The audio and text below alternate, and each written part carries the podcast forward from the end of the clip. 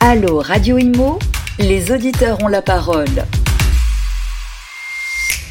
Bonjour à tous et merci d'être avec nous pour ce nouveau numéro d'Allo Radio Imo, l'émission, vous le savez, où nos experts immobiliers répondent à vos différentes préoccupations immobilières et surtout diverses interrogations si vous souhaitez euh, investir euh, dans un secteur euh, immobilier. Et nous avons aujourd'hui le plaisir d'avoir autour de la table Maxence Petit. Bonjour Maxence. Bonjour Kenza. Cofondateur de Cosima et Thomas Abinal, cofondateur de Monetivia. Bonjour Thomas. Bonjour Kenza. Nous allons aborder avec vous un sujet qui préoccupe beaucoup nos auditeurs, qui est le vrai du faux de l'investissement immobilier senior mais aussi toutes les questions autour du maintien à domicile, euh, parce que c'est vrai que euh, à partir d'un certain âge, que ce soit pour un membre de notre famille ou notre compagnon, notre compagne, on a peut-être besoin de se poser des questions essentielles, n'est-ce pas, euh, Maxence? Sur le maintien à domicile, en tout cas. On, on a clairement aujourd'hui beaucoup de questions qui se posent euh, sur le parcours de vie de nos aînés, avec, euh, je l'ai déjà dit à cette antenne, une bombe démographique qui est en train de nous arriver en pleine figure et il va falloir se poser très sérieusement les questions de savoir comment est-ce qu'on amortit euh, le, le, choc avec différentes solutions qui existaient déjà, d'autres qui sont en train de se créer pour apporter des, des solutions concrètes en fonction de la situation des, des, personnes, particulièrement du point de vue de leur perte d'autonomie. Très bien. Avant de rentrer dans les détails, est-ce que vous pouvez nous présenter dans un premier temps euh, vos entreprises respectives? On va peut-être commencer euh, avec vous, Maxence. Cosima, euh, ça porte un nouveau nom, je crois. Ce n'était pas ça hein, Oui, hein? Cosima s'appelait Colivio jusqu'à il y a quelques mois. Cosima, c'est une société qui a maintenant un peu moins de trois ans, qui développe ce qu'on appelle de l'habitat partagé pour mmh. seniors. Euh, on peut assimiler ça à du co-living. L'idée, c'est de euh, développer des, des, lieux de vie. Euh, ce sont des domiciles partagés, proprement parler, dans lesquels huit personnes décident de mutualiser des surfaces, avec des parties privatives évidemment, et puis des, des, espaces de vie communes. Très bien. de mutualiser un accompagnement 24 heures sur 24 par des auxiliaires de vie et des animateurs de la vie sociale. Donc tout l'enjeu, c'est véritablement au-delà du fait de casser l'isolement social et de proposer à des personnes d'alimenter un projet de vie sociale ensemble. Euh, l'idée, c'est aussi de euh, répondre à toutes les problématiques liées à la mm. perte d'autonomie et d'avoir cet accompagnement sécurisant et qui permet euh, d'alléger les personnes dans l'accomplissement des actes de la vie quotidienne. Pourquoi vous avez choisi de, de, de vous investir dans ce secteur? Est-ce que c'était pour vous une vocation? Est-ce qu'il y, y, a eu quelque chose dans, dans, votre vie ou dans votre quotidien qui a fait qu'à un moment donné, vous vous posiez ces questions-là? Oui, comme souvent, je pense, quand on entreprend, ça fait écho à des expériences et perso et pro. Euh, pro dans le sens où ça fait une quinzaine d'années que j'entreprends au service des seniors, que j'ai eu pas mal d'occasions d'aller en établissement, que ça m'avait interpellé sur des choses euh, positives et moins positives que j'avais pu euh, constater. Et puis ensuite, à titre personnel, j'ai une grand-mère qui est entrée en EHPAD, Évidemment.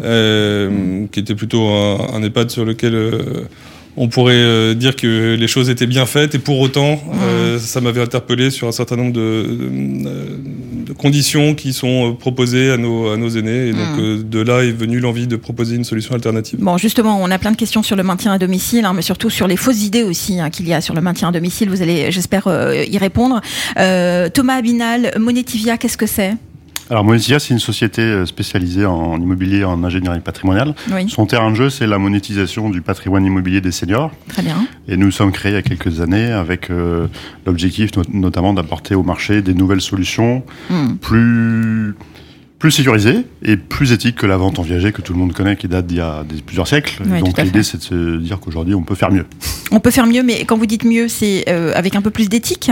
Alors avec un peu plus d'éthique, c'est-à-dire qu'on peut structurer euh, une vente avec euh, mm. un vendeur qui reste occuper son bien de façon différente du simple viager tel qu'on l'imagine. Il y a beaucoup de choses différentes à faire mm. qui rendent la transaction possiblement tout à fait éthique et on n'est pas obligé euh, d'avoir un acheteur qui parie sur le hmm. décès du vendeur. Voilà. On peut acheter un bien occupé sans parier sur le décès de, de celui qui reste occupant. Alors on a justement une question euh, qui, qui, revient assez souvent, Thomas, concernant la nue propriété. C'est vrai que c'est un placement, en tout cas un investissement immobilier qui cartonne beaucoup, qui était méconnu, hein, je crois, il y a quelques années, mais qui revient un peu, qui a le vent en poupe. J'ai l'impression. Pourquoi est-ce que c'est bien d'investir dans ce type d'investissement et surtout quand on parle de seniors? Alors effectivement, un, senior qui va vouloir monétiser un bien, possiblement un des schémas qu'on peut lui proposer, qui nous paraît assez vertueux chez Monetivia, c'est de vendre son bien en nue propriété. Alors la mm. nue propriété, tout le monde connaît ça un petit peu dans le cadre de, du patrimoine familial. Il y a des donations en nue propriété, on peut hériter de la nue propriété. Euh, et maintenant, effectivement, il y a un marché, un marché mm. émergent depuis plusieurs années. Alors pourquoi ça intéresse des investisseurs? Bah, Le principe, c'est d'acheter un bien occupé hein, avec un, prix du coup qui tient compte du fait qu'on va pas derrière pouvoir euh, louer le bien. Donc on va acheter le bien moins cher parce qu'il est occupé et qu'on ne perçoit pas de revenus. Et pour faire simple, ça intéresse tout simplement tous ceux qui euh, veulent investir en immobilier, mm.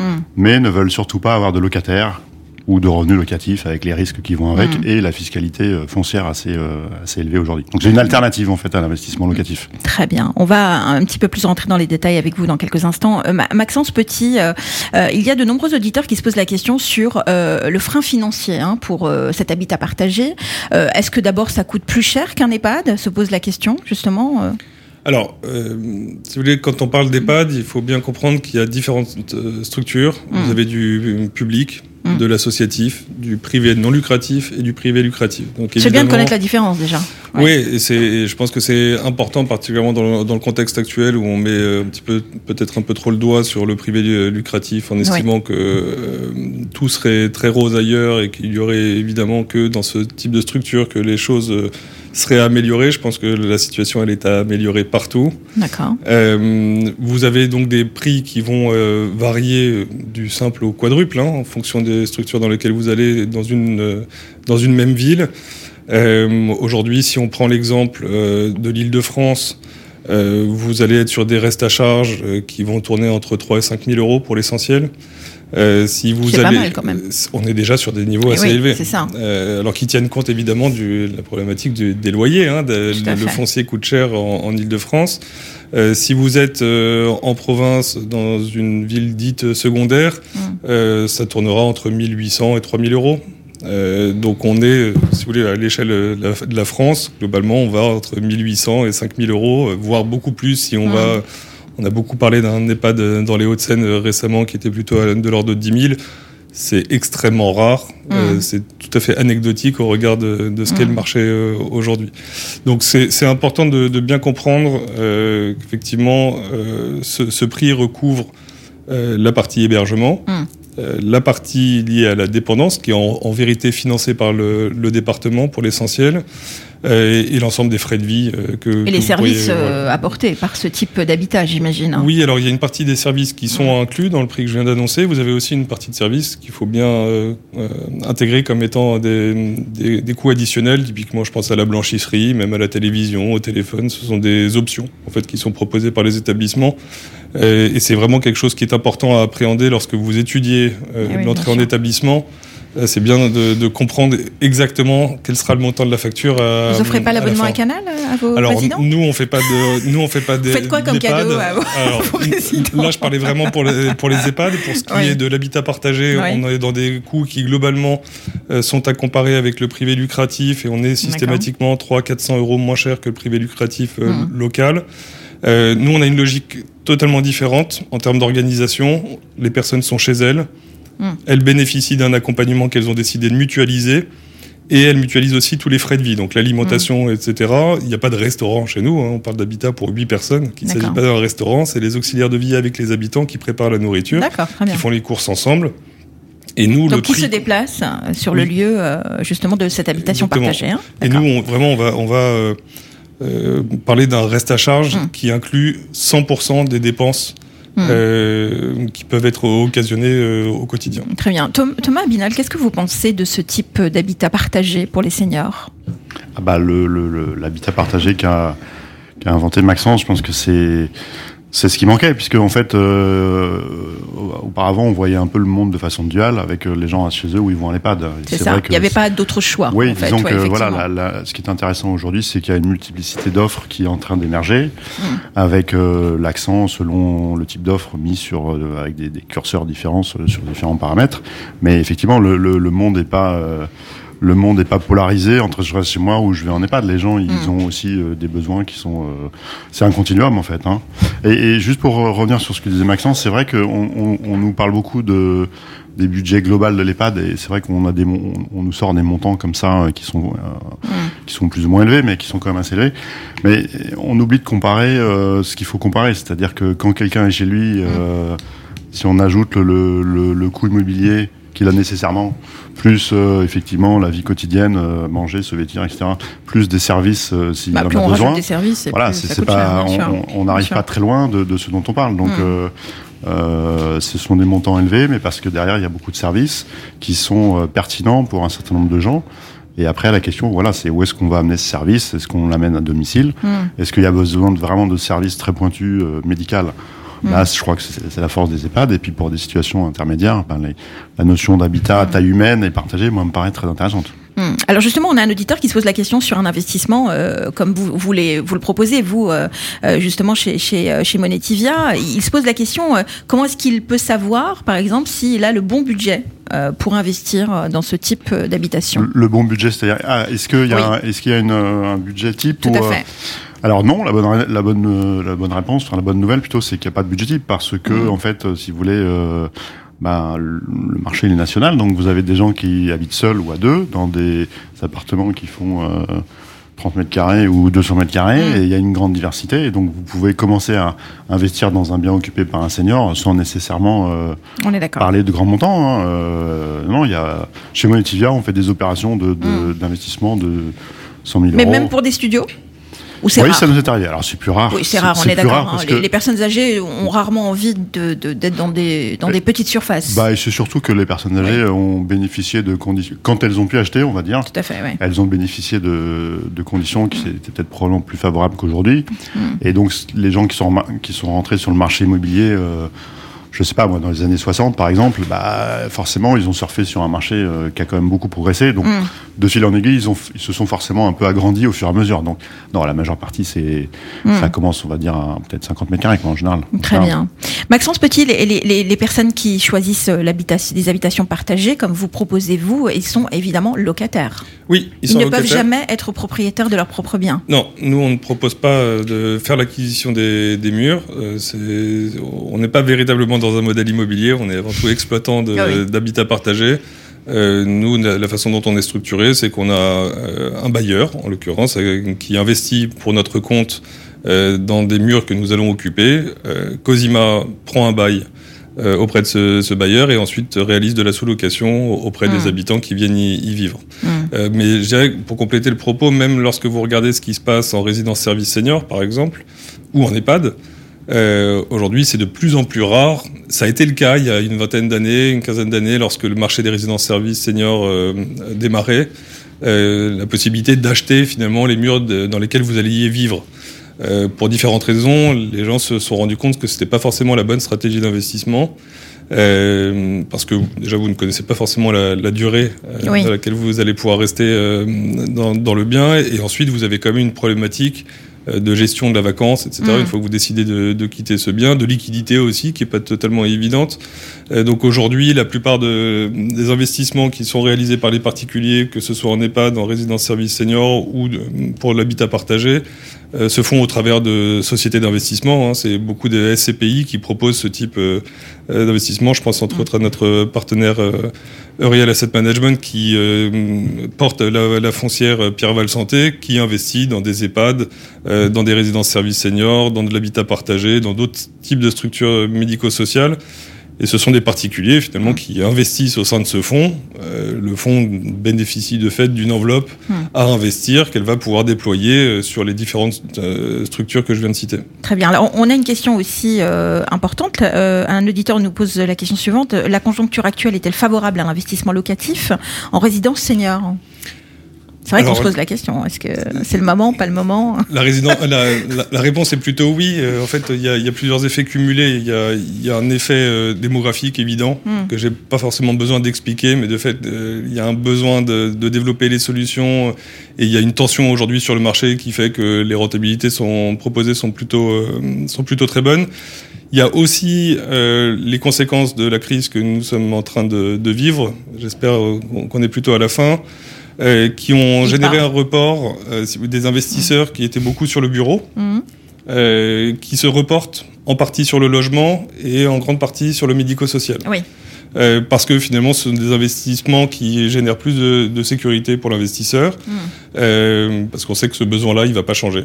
C'est sûr. Bah, surtout avec une population qui est vieillissante. Voilà, il est moins Euh, soumis aux variations de marché. Euh, c'est un marché très français. Vous avez la sensation quand même c'est un, un, marché purement français ou est-ce que non, non au niveau européen, on est dans un continent qui vieillit, euh, ah donc le, le, besoin de, de, créer, de financer euh, des, des, structures de ce type-là est, est, répandu un peu partout en Europe. Hmm. Euh, Aujourd'hui, les, les, sociétés d'investissement euh, sont très concentrées, entre autres, euh, sur la Grande-Bretagne hmm. et, et, les pays latins, France, Espagne, Italie, dans lesquels il y a un gros besoin. Très bien. Thomas Abinal, on va revenir, euh, si vous voulez bien, sur la nue propriété parce qu'on a encore euh, pas, pas, mal de questions. Euh, pourquoi investir en, en nue propriété plutôt qu'en locatif? C'est la question qu'on se pose. Si vous voulez, le locatif, c'est évidemment le modèle classique de l'immobilier qui est, qui est, d'une part simple à comprendre. Hein. Je vais acheter un mm. bien et puis je vais mettre un locataire qui va me payer un revenu. Oui. Euh, mais ça pose quand même un certain nombre de problèmes dans un certain nombre de cas. Le problème, c'est qu'il faut que les revenus qui vous sont dus soient effectivement payés. Mm. Donc vous êtes premier risque locatif. Hein.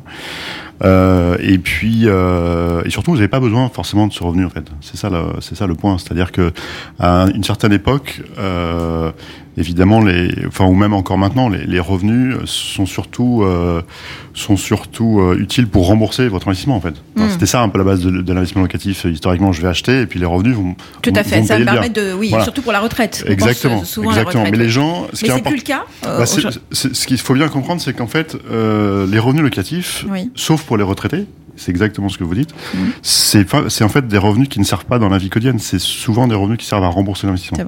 Et donc, euh, si par ailleurs vous vous n'avez pas envie d'être exposé à la fiscalité sur les revenus locatifs, ou mmh. si vous n'avez pas envie d'avoir à gérer des problématiques d'impayés, etc. Vous avez d'autres logiques euh, alternatives qui sont la nue propriété, qui sont de se dire bah euh, je vais avoir moins cher, je vais acheter moins cher, pardon. Donc évidemment, je vais avoir moins à rembourser si jamais je mets du crédit. Oui. Euh, et du coup, j'ai pas forcément besoin de ces revenus. Hmm. Hein Donc c'est une logique alternative qui consiste à se dire, je vais pas prendre de revenus chaque mois. Euh, et en contrepartie, je vais acheter moins hmm. cher, et donc j'ai des avantages, euh, notamment par rapport à la fiscalité, et par rapport au risque. En fait, hmm. si vous voulez, ce qui c'est moins contraignant, paraît-il. Hein. C'est moins. Alors, les, oui, j'ai envie de dire les, les deux grands mamelles de l'investissement en propriété, c'est quoi? C'est qu'il n'y a pas de contraintes. C'est-à-dire que vous n'avez rien à gérer. Mm. Hein. Et puis deuxièmement, bah, vous avez un, si vous voulez, vous avez un risque euh, qui est bien inférieur puisque tout ce qui est pris n'est plus à prendre. La nue propriété, l'investissement en nue propriété vous permet de capter des mm. loyers finalement qui sont transformés en réduction de prix à l'entrée. Donc voilà, vous avez mm. un risque. Euh, c'est ça qui attire beaucoup de gens aujourd'hui, je crois, c'est que vous avez un, comme on dit en finance, vous avez un couple rendement risque qui est assez optimisé. Voilà. Alors après, la seule contrainte, et elle n'est pas, elle est pas pas, comment dire, elle est importante, c'est que on est donc dans une posture de long terme. Mm. On va pas s'amuser à, investir pour en sortir dans 3, 4, 5 ans. Ce que permet mm. le locatif. Si vous voulez, le locatif, c'est très mobile. Alors, évidemment, vous avez des coûts de frottement, euh, notariés, etc., mm. qui sont importants. Donc, en général, personne ne le fait pour euh, en sortir rapidement. Mais vous pouvez le faire. En une propriété, non, vous êtes plutôt dans une posture où vous investissez pour du long terme, long terme, donc retraite. Donc voilà, il faut que ça corresponde à ce besoin. Mais ça tombe bien parce que euh, on parlait tout à l'heure de transition démographique et c'est mm. vrai que d'un côté on a une population de seniors qui euh, s'étoffe euh, et qui a peut-être besoin pour certains de, mm. de, récupérer des liquidités et de l'autre bah, vous avez des gens comme vous et moi Kenza qui commençons à se dire que pour notre retraite il faut probablement. Je vous remercie j'ai 18 ans ça va j'ai le temps. vous êtes sympa. Faut, faut, probablement s'en occuper. Je suis limite vexé je vais arrêter cette émission tout de suite. ah mais la, la, la retraite ça commence tôt faut, y faut la préparation commence non, mais la prochaine fois, vous parlez pour vous. D'accord Merci, c'est gentil. Oui, alors. je sais pas si je vais vous réinviter, vous. Je, je, oui, alors, donc, votre retraite, vous, elle est prête ou pas ah non, non, moi, En tout cas, ce que je peux vous dire, c'est que moi, je suis convaincu que la retraite, il faut s'en occuper. Et donc, euh, effectivement, euh, les cotisations retraite obligatoires quand on est salarié, c'est très bien. Mm.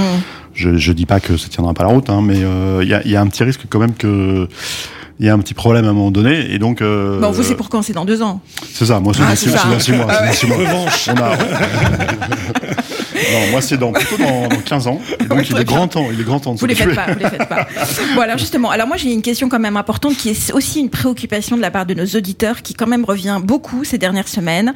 C'est, je ne vous apprends rien, le scandale euh, récent euh, lié euh, au fonctionnement des EHPAD et à l'accompagnement de nos seniors ont bousculé totalement, justement, la, la, la, les idées qu'on avait, en tout cas, sur ce genre d'accompagnement. Alors, d'abord, qu'est-ce que ça a, a, bousculé dans votre façon de travailler, vous, Maxence, par exemple Est-ce que vous vous êtes, euh, vous vous êtes confronté à de nouveaux questionnements, à de nouvelles frayeurs euh, est-ce que votre façon de travailler a changé? Est-ce que vous avez besoin de plus, euh, en tout cas rassurer Alors, je dirais qu'avant tout, ça a été pour nous une confirmation d'un certain nombre de, de choix stratégiques qu'on a fait au tout début de notre histoire. Pardon, entre autres le fait de se, se, créer en tant que société à mission. Mmh. C'est un euh, un sujet qui revient beaucoup depuis justement l'explosion du, du, scandale d'IORPA. Eh oui. Euh, je voulais pas le nommer, hein, vous l'avez fait, c'est bien. Pauvres, hein, on n'arrête pas de les nommer, c'est pas bien. Ouais, les pauvres, ouais, hein, ils n'arrêtent pas. C'est pas sympa. Faut pas taper ça sur Google, ça va être compliqué. Non, mais si vous voulez, en fait, il y, y, a un vrai euh, besoin, effectivement, je pense, de cadrer plus mmh. ce type d'activité.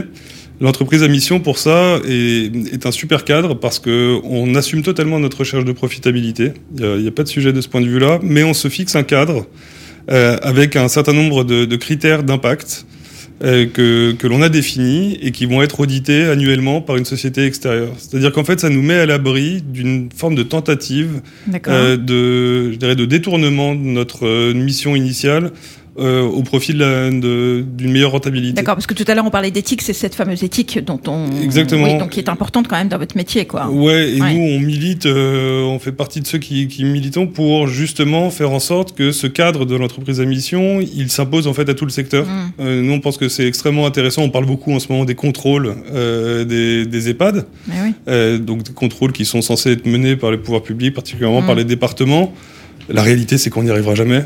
Euh, donc il faut finalement qu'on crée une forme d'autodiscipline, mmh. de cadre dans lequel chacun puisse s'inscrire et du coup déterminer lorsqu'il est dans le cadre mmh. et donc lorsqu'il euh, fait les choses, on va dire bien, et lorsqu'il dépasse un certain nombre de bornes. Alors on a parlé du nombre de, de protections euh, hygiéniques en l'occurrence qui pouvaient être euh, euh, limité dans un certain nombre d'établissements, bah, typiquement, ça fait partie des choses. Et le personnel euh, aussi. Euh, alors, sans parler évidemment du, du, personnel. Est-ce que, ça, est... est que ça commence pas, pardonnez-moi, mais par déjà une façon de recruter différente Alors, déjà, c'est de considérer, plus que de recruter, c'est déjà de considérer que pour aider des personnes fragilisées, il faut aider les aidants. Mais oui, euh, il faut leur donner les conditions, les, les, moyens de travailler correctement lorsqu'on sait aujourd'hui que pour plein de raisons, ces personnes sont obligées de compter à la minute le temps qu'ils vont passer oui, pour donner ça. une douche. Nécessairement, on va partir dans des dérives qui ne peuvent pas. Parce qu'on a vu des vidéos effroyables. Hein. Franchement, ça, on n'a pas envie euh, de vieillir ni de mettre notre grand-mère ou notre grand-père ou même notre père et notre mère là-dedans. Hein. C'est Alors moi, dur, hein. moi déjà, j'en appelle euh, au discernement, c'est-à-dire que. Ah, c'est pour moi ça. non, non, mais non, non, j'en appelle vraiment pour pour tout le monde parce que je pense que il y a un faux débat en ce moment qui est de considérer que tous les EHPAD non, évidemment euh, se réveillent le matin en disant comment est-ce que je fais pour maltraiter mes mes résidents. Je crois qu'on est quand même assez loin de ce, cette situation. Mais vous comprenez que les gens qui veulent, par exemple, trouver une place dans un EHPAD se posent quand même encore Bien plus sûr. la question aujourd'hui. Il faut se poser la question et il faut prendre beaucoup de temps euh, lorsque vous faites le choix mmh. d'une structure, quelle qu'elle qu qu'elle soit, résidence-service, EHPAD, même, je dirais, service de, de soins à domicile. Hein, mmh. euh, bien, bien interroger, bien comprendre euh, comment, quelle est la logique d'organisation de, de la structure. Euh, essayer aussi de récupérer des avis. Euh, L'expérience des autres est souvent quand même euh, intéressante. Mmh. Et, et je, je, pense que c'est euh, voilà, nous en tout cas, on essaye de, de créer un cadre justement dans lequel les personnes vont pouvoir s'épanouir, créer un, avoir une expérience de vie favorable. Moi, j'ai tendance à, à développer, j'essaye de développer une vraie logique hédoniste. On est dans les dernières années de sa vie.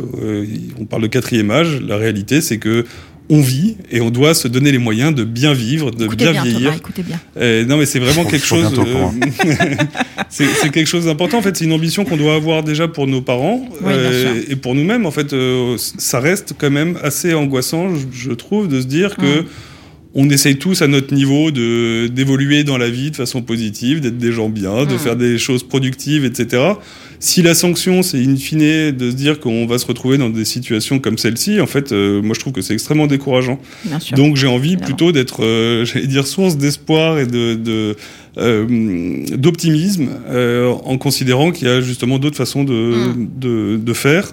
Euh, et encore une fois, j'insiste, euh, l'immense majorité des établissements travaillent de façon très euh, satisfaisante.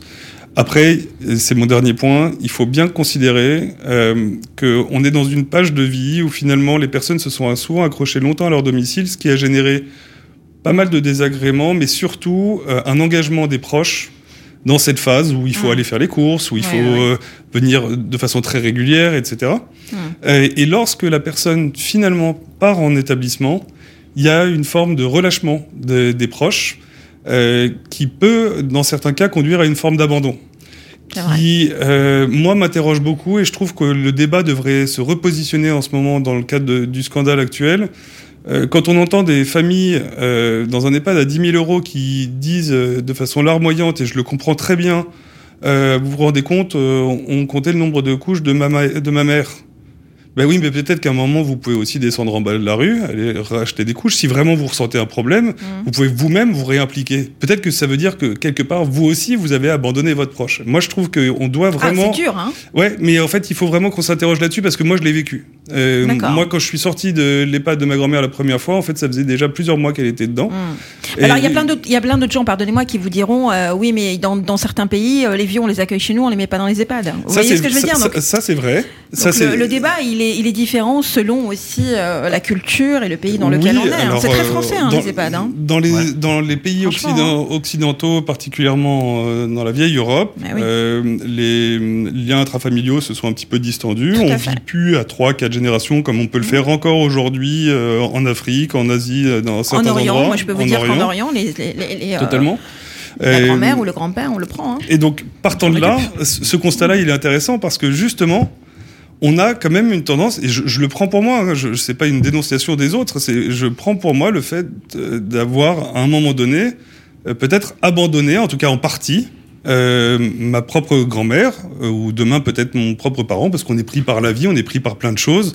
Finalement, enfin, il faut savoir se Bien dire les choses. C'est pas, c'est pas ce qu'il y a de plus attractif que d'aller voir euh, son, son aîné dans un établissement. Non, mais il faut pas Et- couper le lien, vous avez Et, raison. et faut- c'est extrêmement important justement de garder une implication, de garder le, le lien, ne serait-ce que parce que c'est aussi une forme de garde-fou pour Mm. l'établissement qui accueille votre proche. Euh, je suis désolée, on arrive à la fin de l'émission. Alors ma- ma- peut-être que je vais vous donner le mot de la fin, euh, euh, Thomas Abinal, parce que vous évidemment vous accompagnez aussi les seniors dans leur achat, donc c'est aussi l'achat de leur vie, de fin de vie. On peut on peut aussi parler d'éthique, de mort aussi, parce que c'est important. C'est que c'est des choses que vous abordez avec vos avec vos, vos clients. euh. Alors nous, on est plutôt effectivement sur des seniors qui vont organiser leur euh, leur, euh, leur bien vieillir ou Oui. leur, leur, leur, leur maintien à domicile dans la durée. Mm. Alors c'est pas que des problématiques de maintien à domicile. Hein. Le, la monétisation d'un bien, c'est aussi pour redonner un coup de pouce aux enfants, c'est Tout aussi à fait, pour, pour le des donner. projets. Mais dans un certain nombre Mm. de cas, c'est effectivement la question clé, c'est comment je m'organise pour euh, Mm. avoir un, un habitat euh, qui, qui, qui, qui me va Mm. bien pour le, le temps qui me reste à vivre. Ça peut être 5 ans, 10 ans, 20 ans. hein. Mm. Et, euh, et je pense qu'effectivement, pour un peu reboucler avec la question d'avant, le mérite, je pense, des débats actuels, c'est quand même de se dire bon, quelles sont les bonnes pratiques? Qu'est-ce qui est bien, qu'est-ce qui est pas bien peut-être qu'on charte un peu tout ça. Et dans notre euh, secteur, euh, nous, par exemple, on est vraiment arrivé sur ce marché en se disant bon, euh, Mm. bah, euh, ok, la vente en viager, ça correspond très bien euh, peut-être à ceux qui n'ont pas d'enfants, mais ceux qui n'ont pas d'enfants, c'est 15% de la population. La Mm. question, c'est qu'est-ce qu'on fait pour les autres et qu'est-ce qu'on fait euh, pour que ça soit euh, euh, des, des, des des transactions qui soient éthiques avec euh, quelqu'un peut-être qui parie pas sur le, le décès du, du senior et, euh, et je pense que c'est voilà la- la- le mérite de la période actuelle je pense c'est de se poser les bonnes questions sur euh, bon qu'est-ce qu'on veut faire de cette société? Comment on organise le, les choses pour nos seniors si jamais ils monétisent un bien comment on doit le faire pour que ce soit peut-être euh, Donc au-delà plus du business, Voilà, l'éthique est importante que ce soit sous cette forme Ouais. que vous représentez. Et ça intéresse les investisseurs. C'est surtout ou ça aussi le, qui est intéressant, c'est que les investissements ISR, etc., ça progresse parce que les gens, se- tout simplement, ont envie aussi de se dire si j'investis dans l'immobilier pour euh, laisser un senior, et ben, bah, peut-être que j'ai envie que ce soit euh, un minimum éthique. Voilà, vous voyez comme quoi on peut faire aussi une émission. On parle d'humanité euh, et de bienveillance. Je suis euh, très heureux. Voilà, et d'éthique, c'est très bien. C'était une très belle émission en tout cas. Merci beaucoup Maxence Petit, cofondateur de Cosima. Merci on rappelle peut-être le site internet, c'est cosima.eu. EU, Ah bah Ouais. voilà, vous voyez. très européen. Tout tout à fait, c'est bien. Et Thomas Abinal, cofondateur de Monetivia. Après, comme un nom, on est très. Monetivia.com. Merci messieurs en tout cas euh, d'avoir abordé avec nous Merci, ces questions Kenza. essentielles. Merci. Merci, à très vite pour un nouveau numéro de Allo Radio Imo. Allô Radio Imo. Posez vos questions à nos experts sur les réseaux sociaux, à réécouter et à télécharger sur le site radio